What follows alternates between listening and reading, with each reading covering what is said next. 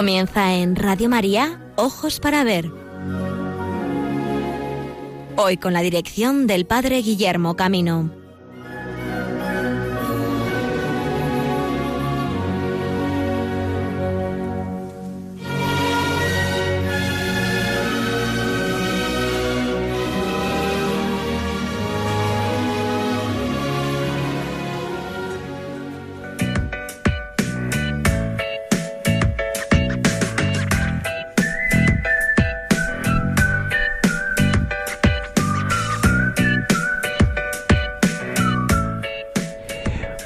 Días, amigos y amigas de Radio María. Bienvenidos a esta nueva edición de Ojos para Ver. Un saludo del equipo que hoy realizamos este programa desde la diócesis y ciudad de Valladolid.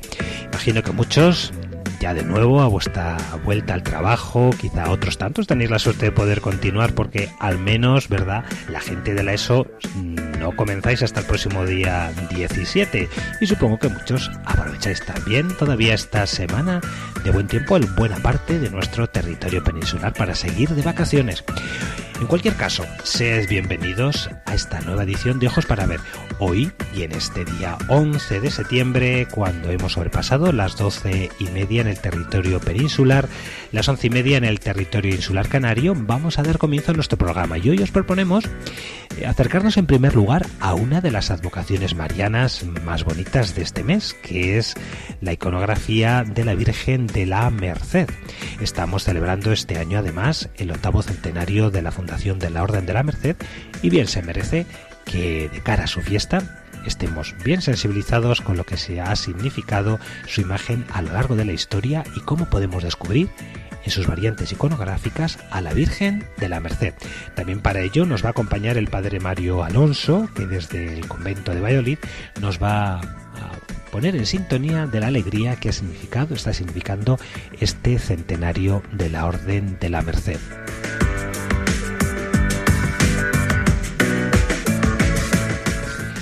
También queremos anunciar uno de los eventos culturales más interesantes del próximo otoño cultural. El mm, Museo del Prado nos va a presentar la figura del pintor Bartolomé Bermejo y con tal fin se están desarrollando ya en estas semanas una serie de conferencias que se está presentando la singularidad artística de este pintor, que es algo así como el tránsito del gótico internacional al primer renacimiento de nuestra península. Y así, sin ánimo de extender mucho más esta presentación, vamos a dar inicio a la primera parte de nuestro programa, donde queremos presentar las principales variantes iconográficas de la Virgen de la Merced. Bienvenidos a Ojos para Ver.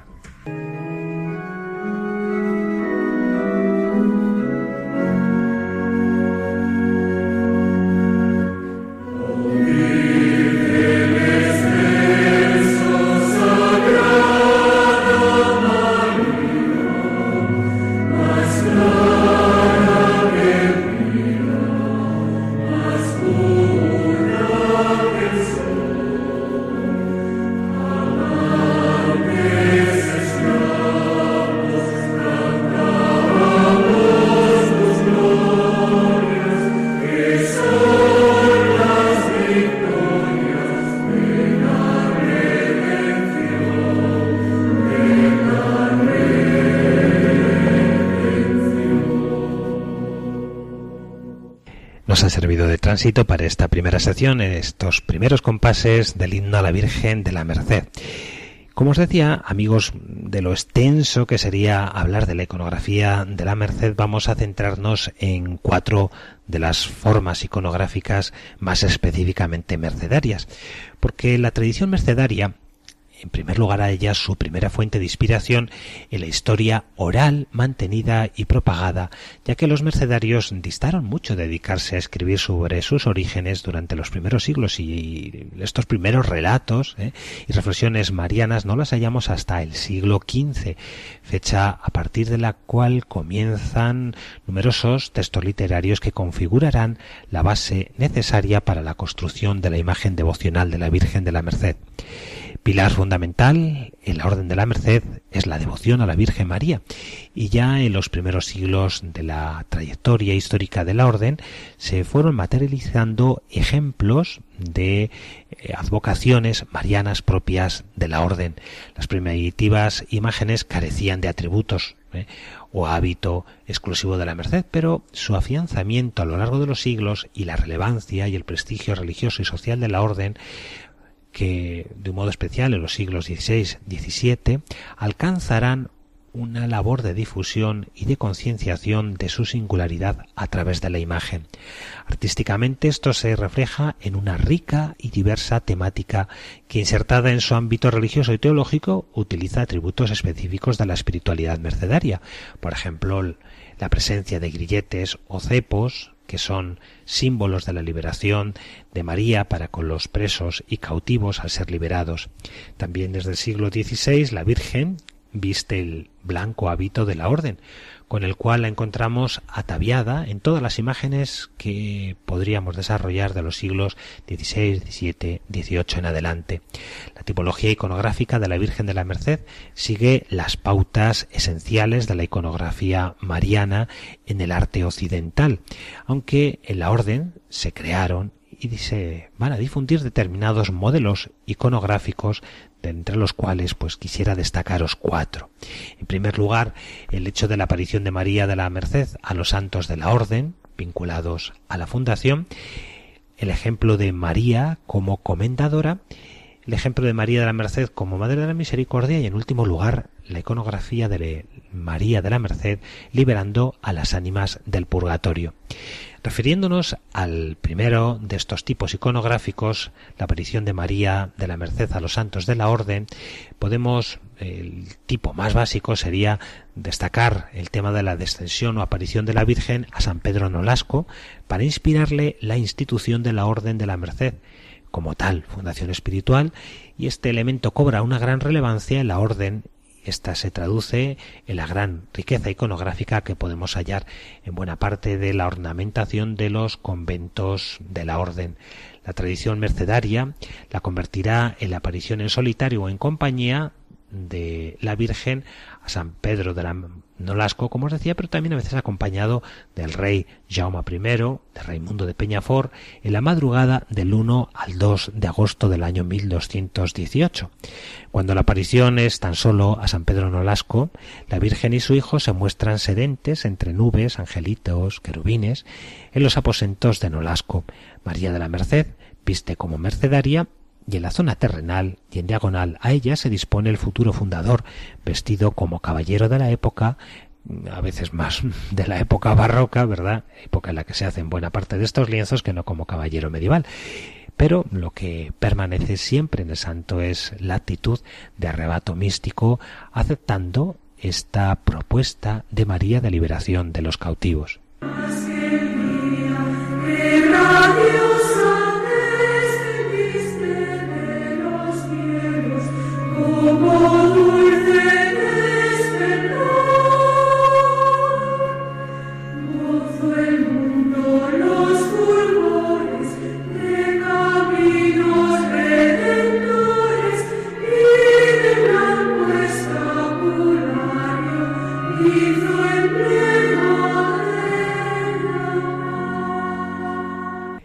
El segundo tipo iconográfico sería la imagen de María como comendadora de la orden. Iconográficamente la escena alude a un milagro producido en el coro del convento barcelonés cuando dormidos los frailes y solo San Pedro Nolasco Despierto, asiste este a Maitines y ve a la Virgen dirigiendo el, rezo a unos ángeles vestidos como religiosos mercedarios. En general, la composición mantiene las pautas iconográficas fijadas por la tradición mercedaria, en singular por la estampa de Giuseppe Martínez, realizada para la canonización de San Pedro Nolasco en 1628 en esta imagen y con diferentes variantes podemos hallar bueno pues mayor número o menor de detalles de rasgos iconográficos según los gustos de la época del comitente de la libertad del propio artista. Representando así a la Virgen sedente en un hermoso sillón tallado en madera policromada bajo el cual se dispone una nube ornada de querubines inicia la señal de la cruz sobre su pecho con la mano derecha y a la izquierda porta el breviario para realizar la oración. San Pedro Nolasco, arrodillado, aparece caracterizado como un hombre maduro, con cerquillo religioso y barba entrecana. De este milagro se extrae la peculiar tipología mariana de madre comendadora, pues el amor que los mercedarios siempre profesaron a María como Madre de Dios y como su fundadora originó paulatinamente que los conventos se reservara el asiento principal del coro superior o del comendador eh, en el coro a la imagen de María agradezco muchísimo en este verano que he podido conocer varias imágenes de este tipo, tanto de las madres mercedarias de Osuna y también la bellísima imagen que custodian las madres mercedarias de Marchena. A los amigos que os mováis en esa zona geográfica donde está tan presente el arte mercedario, merece la pena ¿eh? que conozcáis sus iglesias, veréis que tallas hermosísimas de la Virgen de la Merced os espera. El tercer tipo iconográfico que quiero comentar es la imagen de María de la Merced asumiendo la imagen de Madre de Misericordia. Posiblemente sea el modelo más antiguo, por la actitud protectora es con, con natural a la merced. Terminó que en el siglo XIII equivalía a misericordia de María para redimir cautivos. La primera muestra conocida se halla en una clave de las bóvedas de la Basílica de Jerez, donde hallamos a María de la Merced amparando a dos personas bajo su manto. Es semejante la iconografía que encontramos también en otra de las bóvedas, en este caso de la Catedral de Barcelona. Y los ejemplos de esta tipología son muy numerosos, como Mater Omnius, madre de todos. ¿eh? En el siglo XVII destaca el gran lienzo de Juan de Roelas conservado en la Catedral de Sevilla y nos muestra una compleja alegoría de la misión redentora de la Orden, auspiciada y protegida por Jesús y María. Y por último, como una tipología también propia de la Orden, está la asimilación de María con la función corredentora de la Virgen liberando a las ánimas del purgatorio. Me diréis que es, bueno, como una iconografía muy propia de la Virgen del Carmelo, es verdad, ¿no? Pero también es cierto que otras órdenes religiosas, asumiendo esta misión de María que es María, ¿eh? han aplicado también a su propia tradición espiritual. De este ejemplo, bueno, pues tenemos numerosas eh, realizaciones, tanto en lienzos, incluso como en altos relieves, diseminados por toda la geografía hispana, que representan este carácter excepcional de la iconografía de María, liberando no solamente ya a los oprimidos en vida, sino sobre todo a los que el yugo del mal sostiene más allá de las puertas de la muerte. Pues bien amigos, hasta aquí esta pequeña reflexión iconográfica sobre la Virgen de la Merced. Vivamos con gozo, nos quedan ya muy poquitos días, dos semanas, exactamente trece días, esta celebración dentro de este año jubilar del octavo centenario de la fundación de la Orden de la Merced.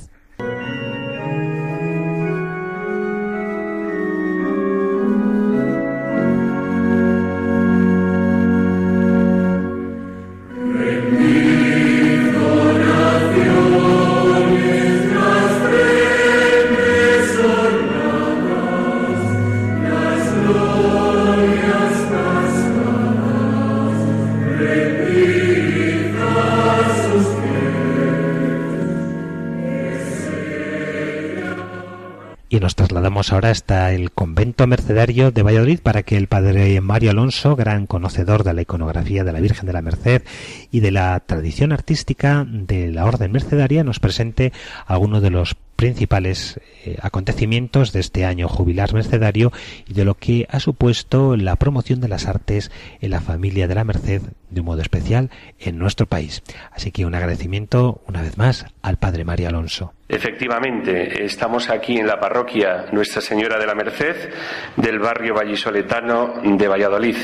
Somos una comunidad eh, compuesta por cuatro religiosos de la orden y eh, también tenemos acogidos aquí a nueve inmigrantes, eh, haciéndonos eco un poco de nuestro carisma de merced y de redención.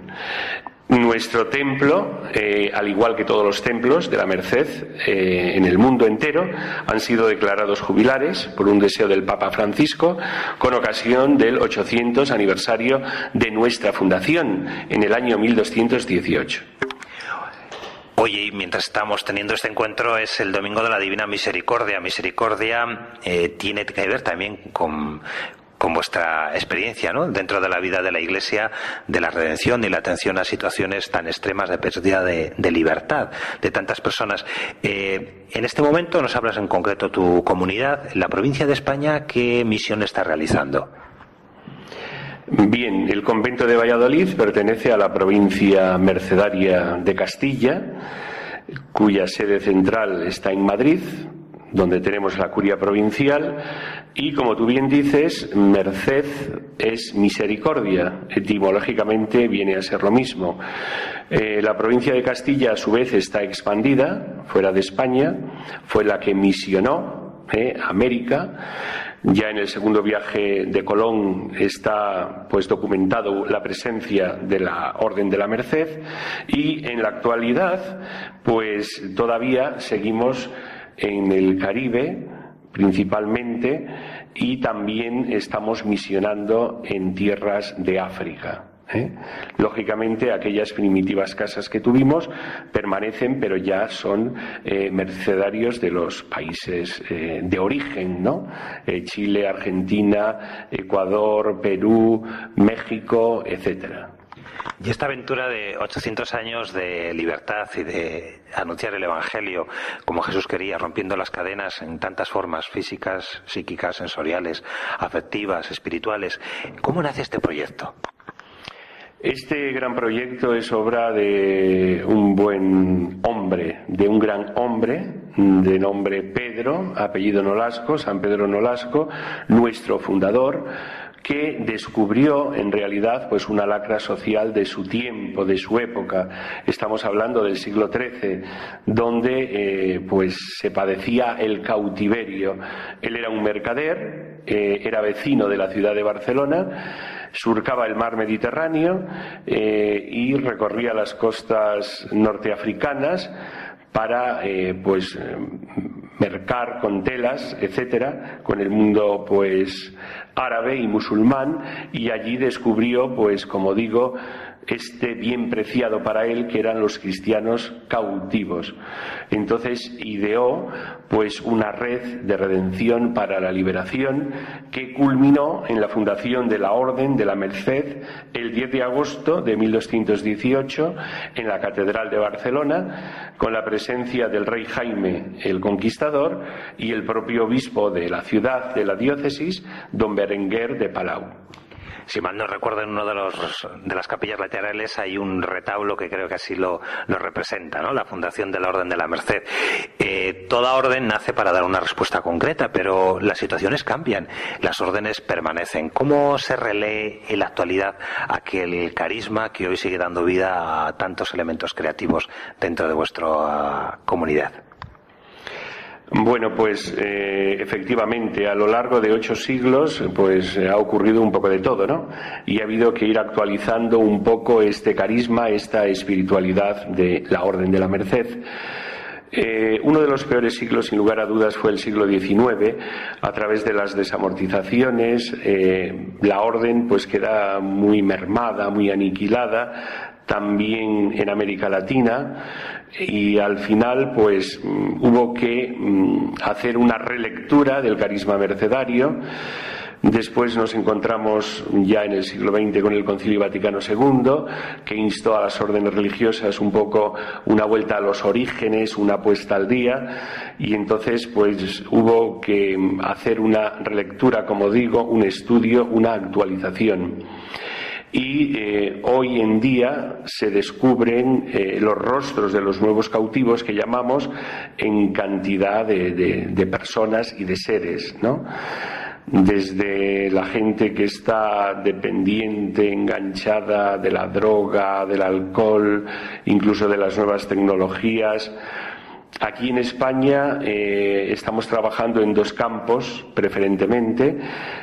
uno es el mundo carcelario, no se olvide que la Virgen de la Merced es la patrona de instituciones penitenciarias de los presos y otro es todo el mundo de las migraciones, de los desplazados, de los inmigrantes. Pues si te parece, Mario, vamos a hacer una pequeña pausa y vamos a escuchar el himno oficial del jubileo mercedario de estos 800 años.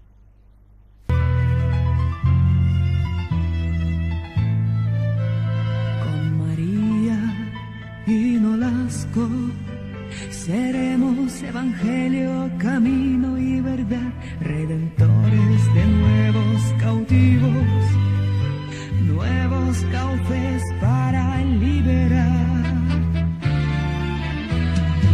800 años contemplan una inmensa aventura de amor, un carisma de Dios en la iglesia, una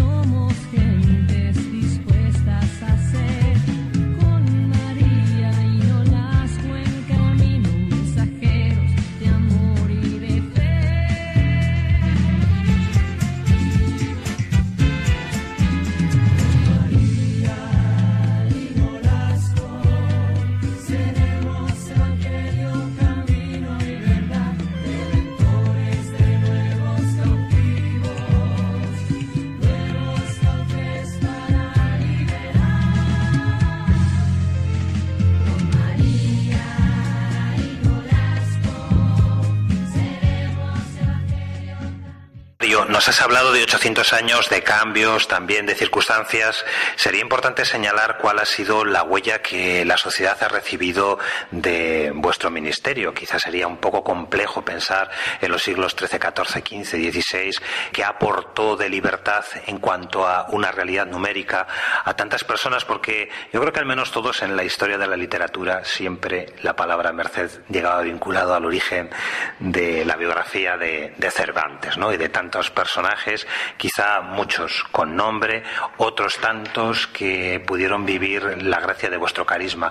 ¿Qué lectura histórica podemos hacer eso? ¿De qué aportación realizó vuestra misión eh, en aquellos siglos finales de la Edad Media, inicio de la Edad Moderna? Bueno, la aportación de la orden, mm, lógicamente, ha sido muy singular ¿eh? y ha estado pues vinculada por carisma y origen a la liberación de todos estos cristianos. Me resultó curioso eh, un mercedario eh, hace ya años que dice, mira, si eh, hacemos el árbol genealógico hacia atrás, mm, posiblemente descubriríamos algún cautivo en nuestras familias, ¿no? Porque era algo muy, muy, muy común el sufrir el cautiverio nos han llegado pues listados enormes de cautivos con sus apellidos, sus lugares de origen, etcétera. En estos momentos el Instituto Histórico de la Orden de la Merced con sede en Roma pues está preparando mm, pues una gran obra que recoja precisamente todo este legado que la orden ha dejado eh, eh, en pro de la liberación. ¿Y cómo estaba organizado ese servicio de, liberación? Porque imagino que también ahí había una implicación del pueblo de Dios, ¿no? A la hora de sostener las cantidades que eran necesarias para, para redimir a aquellos cautivos. ¿Cómo, cómo era esa implantación social de los mercenarios, eh, no solamente cuando a título comunitario, personal, iban hasta los lugares donde estaban presos los cristianos, sino, diríamos, tierra adentro, aquí en Castilla, en Andalucía, en Aragón? ¿Cómo se vivía eh, ese soporte institucional? Bueno, la realidad de las redenciones es algo muy complejo. ¿eh? Necesitaríamos bastante tiempo para ir detallando. ¿eh?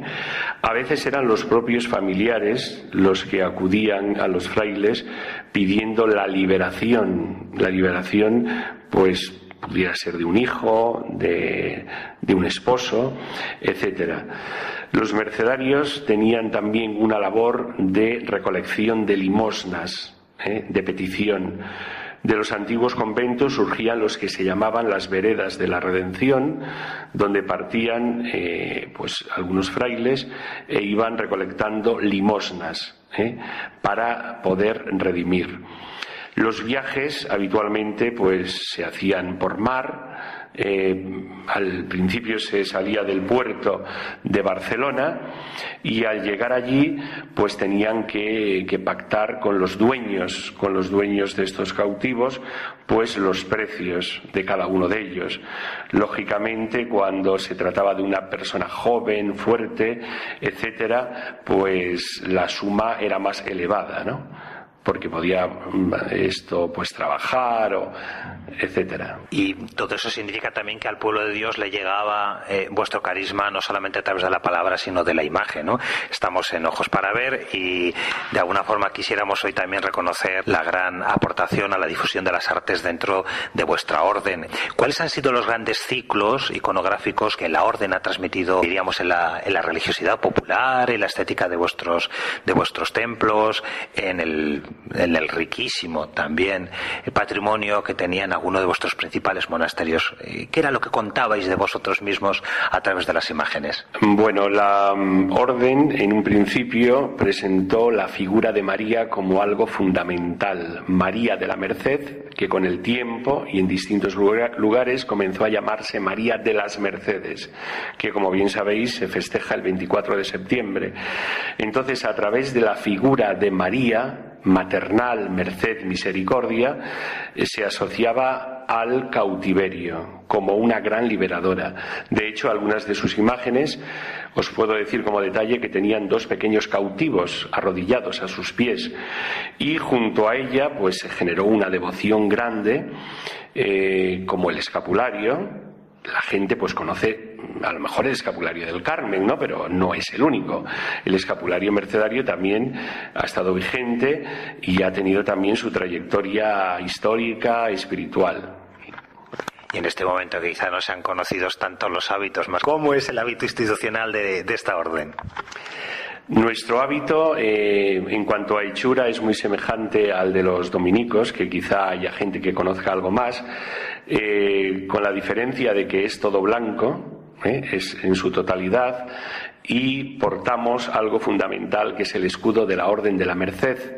Tenemos en la parte inferior del escudo las cuatro barras del Reino de Aragón, aportación de don Jaime I el Conquistador, el Rey, y en la parte superior ¿eh? de estas barras está la Cruz Blanca, que es el emblema de la Catedral de Barcelona, aportación del obispo de aquella diócesis. Nos has hablado de esa difusión de la imagen de María la Virgen de la Merced y supongo fundamental eh, la difusión de la vida y la misión de San Pedro Nolasco. Eh, ¿Qué grandes capítulos podríamos señalar en la historia del arte de ejemplos de, la iconografía de vuestro santo fundador? La iconografía de San Pedro Nolasco eh, surge ya más tardíamente, propiamente en el barroco, a raíz de su canonización, y efectivamente, como tú bien dices, Guillermo, pues hay unos grandes ciclos iconográficos, sobre todo principalmente en pintura, eh, es común a grandes conventos de las distintas órdenes el decorar sus claustros, las cuatro alas, pues con ciclos alusivos a la espiritualidad y al carisma de la orden.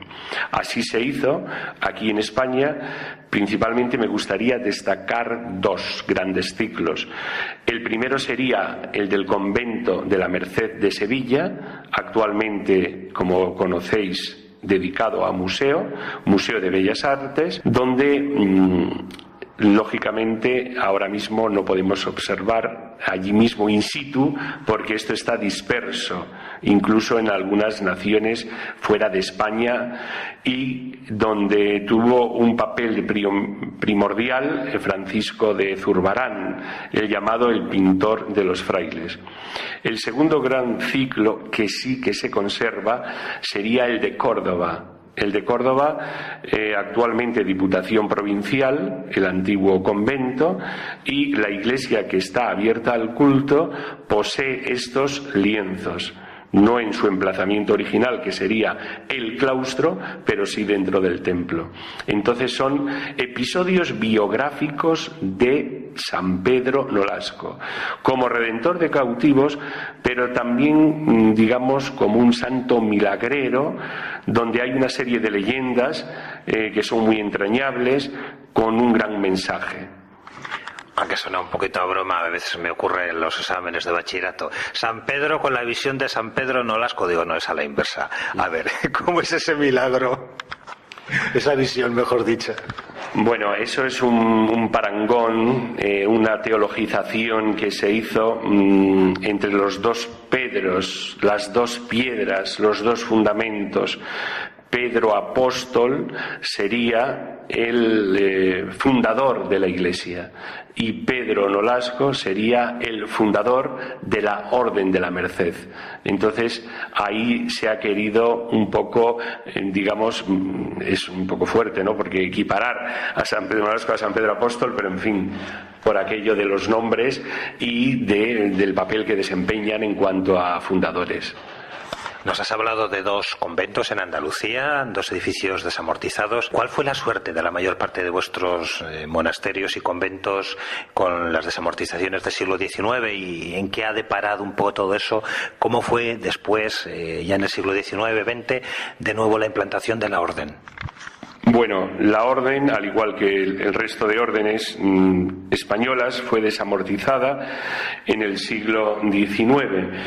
Los edificios, lamentablemente, han corrido, pues, en general, no muy buena suerte, ¿no? Eh, por nombrar algunos que considero emblemáticos, la Casa Madre eh, de Barcelona, pues la parte conventual mm, es Capitanía General, es algo, digamos, militar. Y la iglesia propiamente dicha está en manos de la diócesis de Barcelona, que, mm, por cierto, tiene el título de basílica, el templo, y la diócesis también, una vez que se hizo cargo, aprovechó para nombrar a la Virgen de la Merced no solo patrona de la ciudad, sino también patrona de toda la archidiócesis de allí. Entonces, mm, la orden, pues la verdad, siente añoranza de no estar en, en su raíz, en su cuna, en su casa madre. Luego, por poner otros ejemplos que serían múltiples, ya he citado anteriormente dos, me parece magnífico la llamada Casa Grande de la Merced de Sevilla, actual Museo de Bellas Artes. Es espectacular también el antiguo convento de Córdoba. La iglesia sigue abierta y tiene culto que fue quemada hace unos años y se reconstruyó prácticamente toda en base a, fotografías y grabados. Y la parte conventual es mm, el Palacio de la Diputación Provincial de Córdoba. Siguiendo en el sur, pues tenemos eh, en Huelva, eh, el edificio mercedario es grandioso, eh, es catedral. Al surgir la nueva diócesis de Huelva, pues se designó al convento mercedario catedral. ¿eh? Y la parte más bien conventual está la universidad. Luego tenemos ejemplos pues de todo tipo en pequeños pueblos donde por ejemplo son ayuntamientos, otros son hoteles, eh, hay auditorios, etcétera. Y lamentablemente muchos han sido demolidos. Sin ir más lejos, los dos de Valladolid. Aquí mismo en la ciudad estaba el convento de la Merced, de los Mercedarios Calzados, y el convento de San José, de Mercedarios Descalzos. No hay ni huella. Lo mismo sucedió, por ejemplo, con los monasterios de Madrid. El gran monasterio de los Remedios, de los Mercedarios Calzados, donde habitó, por cierto, Tirso de Molina, el gran dramaturgo, Fray Gabriel Tellez, fue demolido y se levanta la plaza de Tirso de Molina y el metro que está allí. El segundo estaba dedicado a Santa Bárbara y era de los mercedarios descalzos. Pero bueno, ya digo, habría un gran elenco, eh, ya que estamos en Castilla y León, pues podríamos hablar, por ejemplo, de Burgos, donde fueron los padres je- jesuitas los que se hicieron cargo de la iglesia y la parte del monasterio pues es un hotel, una cadena hotelera. Aquí también en la provincia tenemos el antiguo convento de Olmedo, que es muy significativo, también con dependencias municipales. Eh, en Salamanca, forma parte de la universidad, de una facultad. En Segovia también había, ha desaparecido. Y bueno, pues sería muy largo enumerar uno por uno todos los monasterios. La familia mercedaria es una familia. ¿eh? Eh, seguro que muchas de las personas que nos estáis escuchando habéis conocido a distintas congregaciones que llevan también vuestro nombre, vuestra vocación y espiritualidad. ¿Cuáles serían esas grandes ramas de cómo se ha diversificado en la presencia y en la vida de la Iglesia vuestro carisma?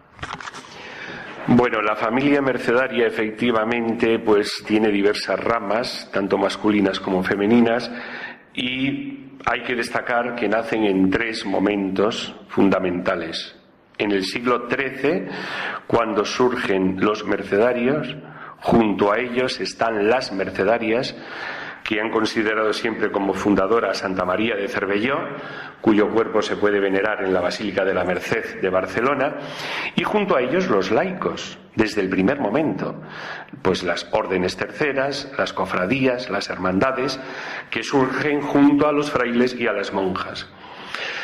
Eh, después ya, pues entre finales del siglo XVI, principios del XVII, en concreto en el 1603, surge la rama descalza.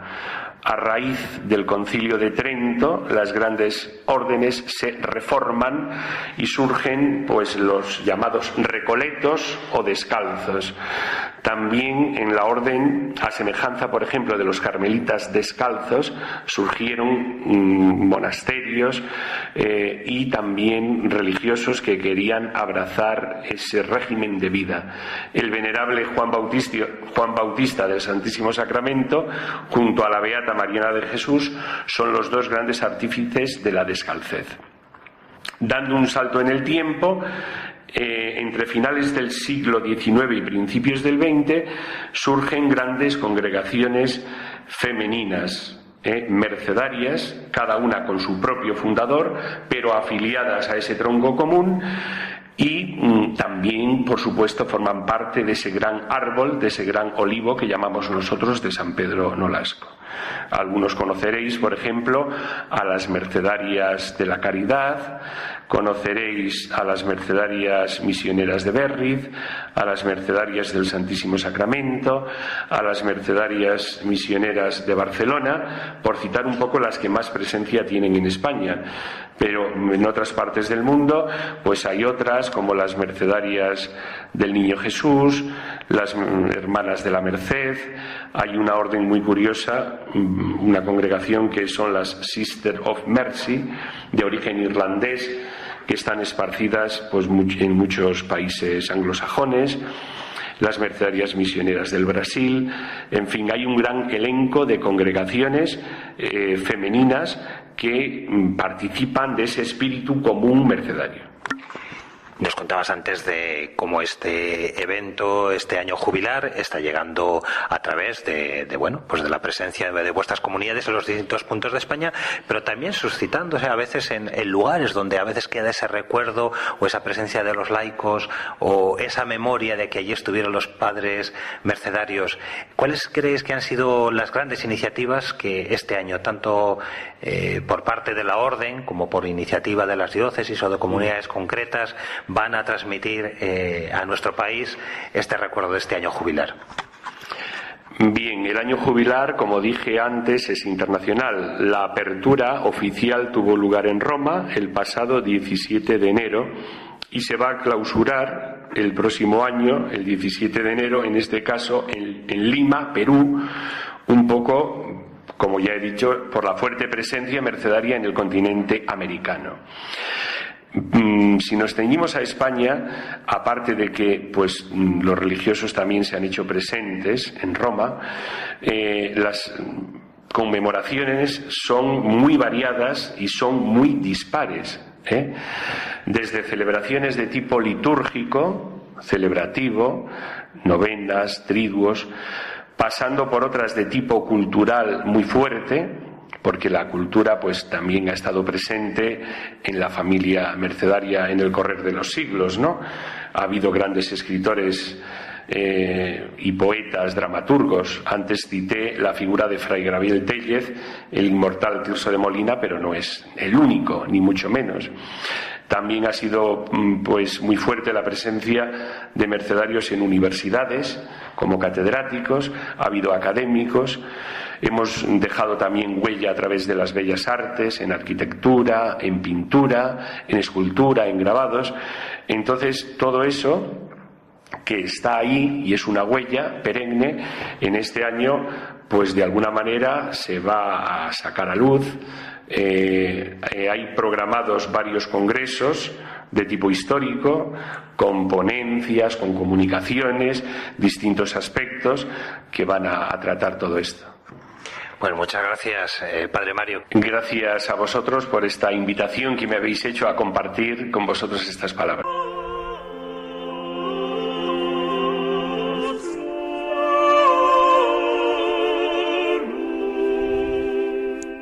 El motete Flos Florum que estamos escuchando nos sirve de homenaje y de oración a nuestra Madre María, la Virgen de la Merced.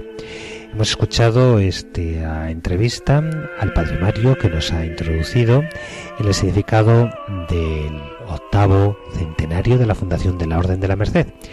Y nos trasladamos también con esta melodía del siglo XV al siguiente reportaje que nos va a llevar a conocer la obra de un autor de este periodo. Se trata de Bartolomé Bermejo, nacido hacia 1440 en Córdoba y fallecido en Barcelona hacia 1498.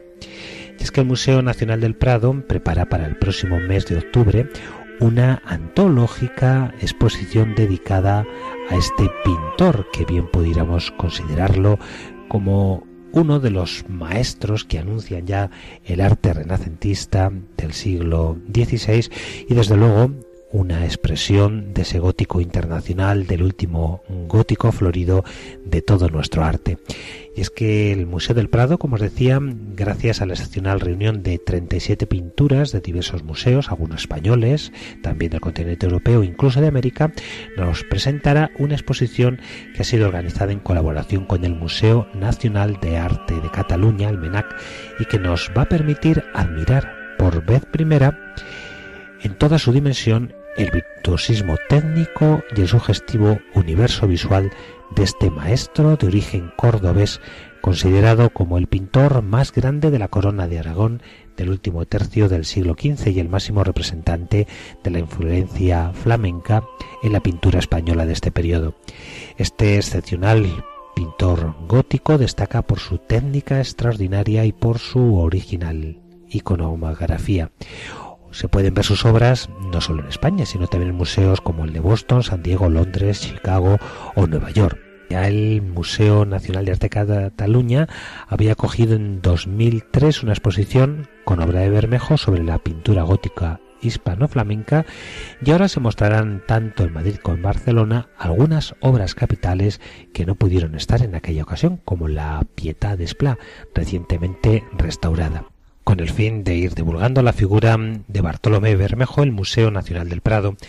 Ha ido realizando una serie de conferencias de las cuales hoy quisiera presentaros un fragmento a propósito de la personalidad y técnica de Bartolomé Bermejo, tal como se puede seguir en el retablo de Daroca, una de sus obras más conocidas que conserva el Museo Nacional del Prado. Así pues, vamos a escuchar a doña Laura Alba del Gabinete de Documentación Técnica del Museo y a doña Maite Jover del Laboratorio de Análisis. En esta presentación vamos a seleccionar un trocito de la misma ponencia para conocer, para conocer la singularidad artística de Bartolomé Bermejo a través de esta obra, el retablo de Santo Domingo de Silos. Vamos a hablar del tablo de Daroca, que representa un excelente ejemplo de la transición hacia el Renacimiento en el panorama artístico hispano. A pesar de esta apariencia gótica que ven en la imagen y la profusión de dorados y decoración en tracerías, el estudio en detalle de la tabla central dedicada al santo titular, Santo Domingo de Silos, pone de manifiesto una habilidad pictórica y un buen conocimiento de la técnica al óleo que resulta excepcional en este momento. El pintor conocido como Bartolomé Bermejo se llamaba en realidad Bartolomé de Cárdenas A pesar de que en esta época la utilización de sobrenombres en, Italia es común, en realidad en, en, la península ibérica no era tan habitual. Es el único pintor hispano del siglo XV que lo usa, tanto en contratos oficiales como en su firma en alguna de sus obras. No se sabe muy bien por qué este apelativo, el bermejo, que significaría pues, de color rojo, posiblemente esté relacionado con algún rasgo físico del, pintor, que fuera pelirrojo que tuviera alguna mancha, algo relacionado con su físico. Nace posiblemente en Córdoba, y así lo refleja en una firma que aparece en el marco de un, uno de sus cuadros, de la Piedad de Esplá, pero no se tienen datos de su actividad en esta ciudad ni de ningún tipo de, de aprendizaje en ella. La primera obra documentada la lleva a cabo en Valencia, en 1468 y es San Miguel de Tous, y actualmente está en la colección de la National Gallery de Londres. En esta obra vemos efectivamente su firma pintada en un papel de considerable tamaño, lo cual ya nos da una primera idea del carácter de este artista que iremos descubriendo a continuación. Desde el primer momento, la, la, influencia flamenca en su técnica es tan evidente que ha llevado a sus biógrafos a dar por hecho un periodo de aprendizaje en alguna escuela, en alguna ciudad del norte de Europa, posiblemente en Brujas, aunque esta circunstancia no ha podido ser eh, comprobada documentalmente. En la primera de las obras realizadas, esta que tienen delante, la calidad de la pintura es extraordinaria es, y la maestría en la utilización de la técnica al óleo no tiene equivalente en ningún otro pintor español contemporáneo. Por eso se piensa que tuvo que aprender en Flandes.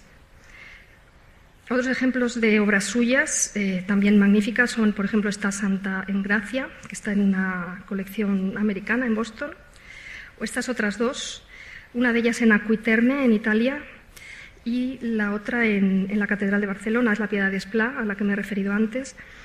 Y mm, son dos obras que no tienen nada que envidiar a las pinturas contemporáneas flamencas. Eh, con un, un, tratamiento de la perspectiva, del paisaje y de los detalles que, nadie más hacía en este momento en nuestro país.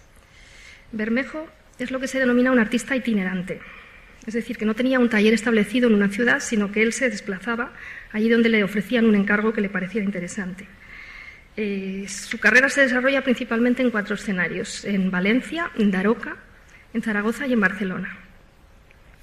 El altar dedicado a Santo Domingo de Silos se ubicaba en la ciudad de Daroca, que es esta población que todos conocemos. Pertenecía a la corona de Aragón en el siglo XV, cerca de la frontera de Castilla. Se trataba de una ciudad fundamentalmente agrícola y ganadera, con un mercado con cierta importancia regional y administrativa. El retablo de Santo Domingo de Silos fue encargado en 1474. Actualmente se encuentra desmembrado y únicamente se han identificado con seguridad tres obras que pertenecieron al retablo, dos de ellas en el Museo del Prado. Esto es una especie de recreación, reconstrucción de cómo pudo ser el retablo, porque como ya no existe no podemos saberlo con seguridad, pero podría ser algo parecido. La tabla central, que es la que representa a Santo Domingo, y esta tabla, una, una de las tablas laterales, pertenecen, están ahora en nuestra colección y es a las que nos vamos a referir a continuación. La tercera obra, que sería esta de aquí, la tercera que es conocida, que se sabe que es de este retablo, representa la muerte de Santo Domingo y está en una colección particular. Por lo demás, no sabemos qué obras podía, podían formar parte del retablo, pero sí que en el ático, seguro, había una escena de la crucifixión. En este caso hemos utilizado una imagen de otra obra nuestra, del, otra obra del museo, de, de estilo aragonés del siglo XV, pero no decimos con eso que sea esa obra en concreto. En la parte baja, denominada banco o predela, pues eh, según es habitual en este tipo de retablos, debía ir eh, una serie de tablas representando algunos santos, en el centro un tabernáculo, pero tampoco se sabe dónde están. En un pueblo cercano a Daroca, en Lechón, hay unas tablas que algunos, algunos autores han pensado que puedan ser eh, parte del retablo, pero tampoco se sabe con seguridad. La documentación relativa al encargo es abundante y muy interesante porque incluye información referente a materiales y a técnicas artísticas, así como a cláusulas muy particulares en cuanto a su cumplimiento, que tienen que ver con la personalidad del artista.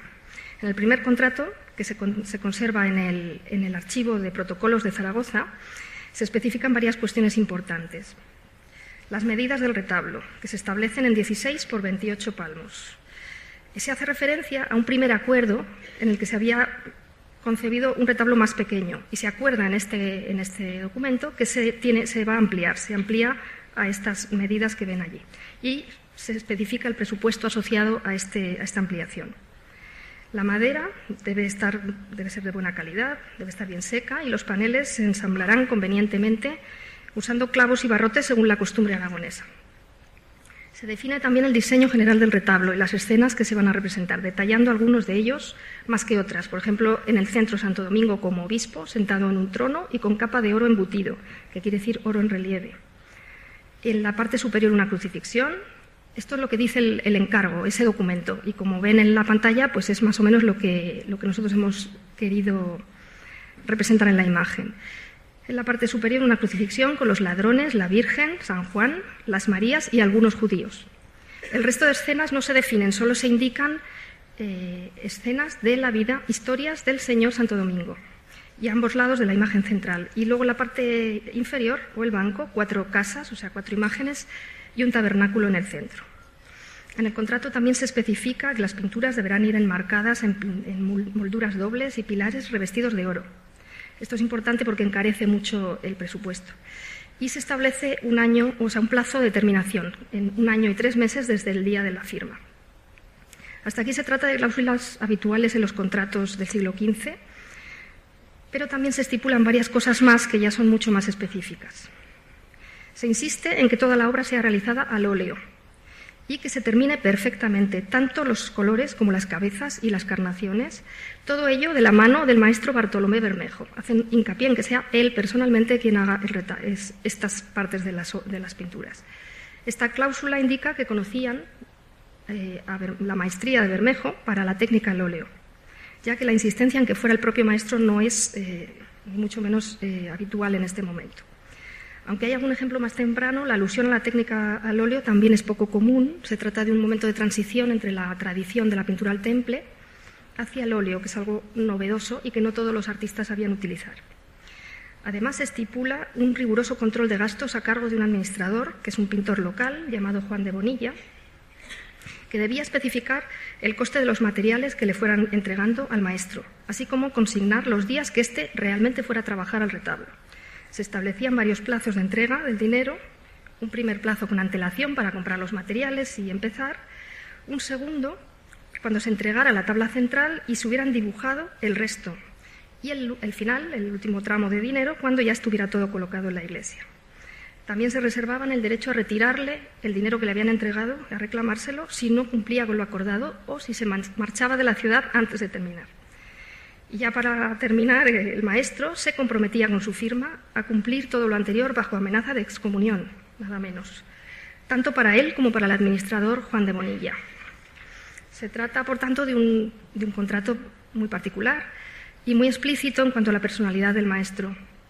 Alguien que evidentemente consideraban muy dotado para la tarea que se le encarga, que era un retablo pintado al óleo, pero al que es necesario controlar para que, cumple con lo que ha pactado, para que cumpla. Está claro que reconocían su habilidad, pero también debía precederle cierta fama de informal, o quizás se debía únicamente al hecho de que era un forastero, sin un taller fijo, un pintor itinerante, como hemos dicho antes, y la desconfianza propia de, de alguien que invierte su dinero pues, en una empresa dudosa. De hecho, a pesar de las precauciones, el contrato no se cumple y el pintor es finalmente excomulgado dos años y medio después de la fecha, dos años y medio después de la fecha acordada para la terminación en julio de 1477. Del que no sabemos nada es del administrador, no sé si les comulgarían también al pobre. Eh, la excomunión le inhabilitaba al pintor, eh, por lo menos teóricamente, para volver a contratar con la Iglesia, para volver a trabajar para la Iglesia. Y de hecho, en septiembre de ese mismo año se añade una adenda al contrato, al primero, según el cual otro pintor, llamado Martín Bernat, se compromete a terminar el retablo, el retablo de Bermejo, con él o sin él, pero terminarlo. Sin embargo, la maestría de Bermejo debía estar también considerada por los, por los comitentes y por los responsables eh, eclesiásticos, que a pesar de la excomunión y del manifiesto incumplimiento del contrato anterior, se avienen a firmar un segundo contrato en noviembre con el pintor, con Bermejo de nuevo. En él se compromete a terminar la predela del retablo, que recordarán que es la parte inferior, y al menos a dibujar y pintar de su propia mano las imágenes principales y todas las encarnaciones, es decir, caras y manos, del resto de las escenas. Este segundo contrato también establece cláusulas para el control del gasto, pero sorprendentemente son menos restrictivas que en el, en el primero. Y en este caso actúa como fiador el pintor Martín Bernal. En la investigación realizada con motivo de la restauración del tríptico de Aquiterme, que aquí tienen, eh, en Italia, se han sugerido algunas cuestiones que resultan muy clarificadoras.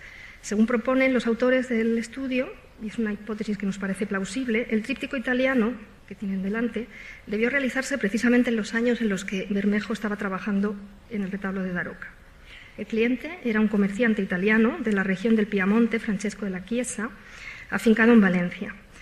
A Bermejo, en su condición de pintor itinerante, le debió convenir este cliente y se desplazó a Valencia para negociar con él, dejando el retablo de Daroca sin terminar.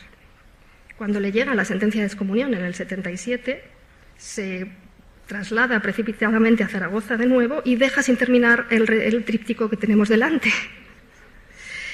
De hecho, eh, las dos alas, las dos tablas laterales, están terminadas por otro pintor, por Rodrigo de Osona, que es, a nuestro criterio, bastante peor pintor que Bermejo. Y bien amigos, hemos cumplido el tiempo de nuestro programa. Agradeceros vuestra escucha. Nos vemos en la segunda semana del mes de octubre. Continuamos con nuestros compañeros en las próximas semanas en Ojos para Ver.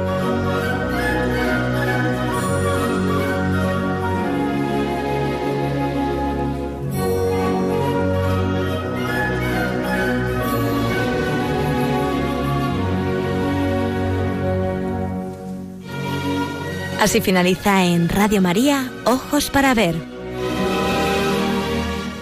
Hoy con la dirección del Padre Guillermo Camino.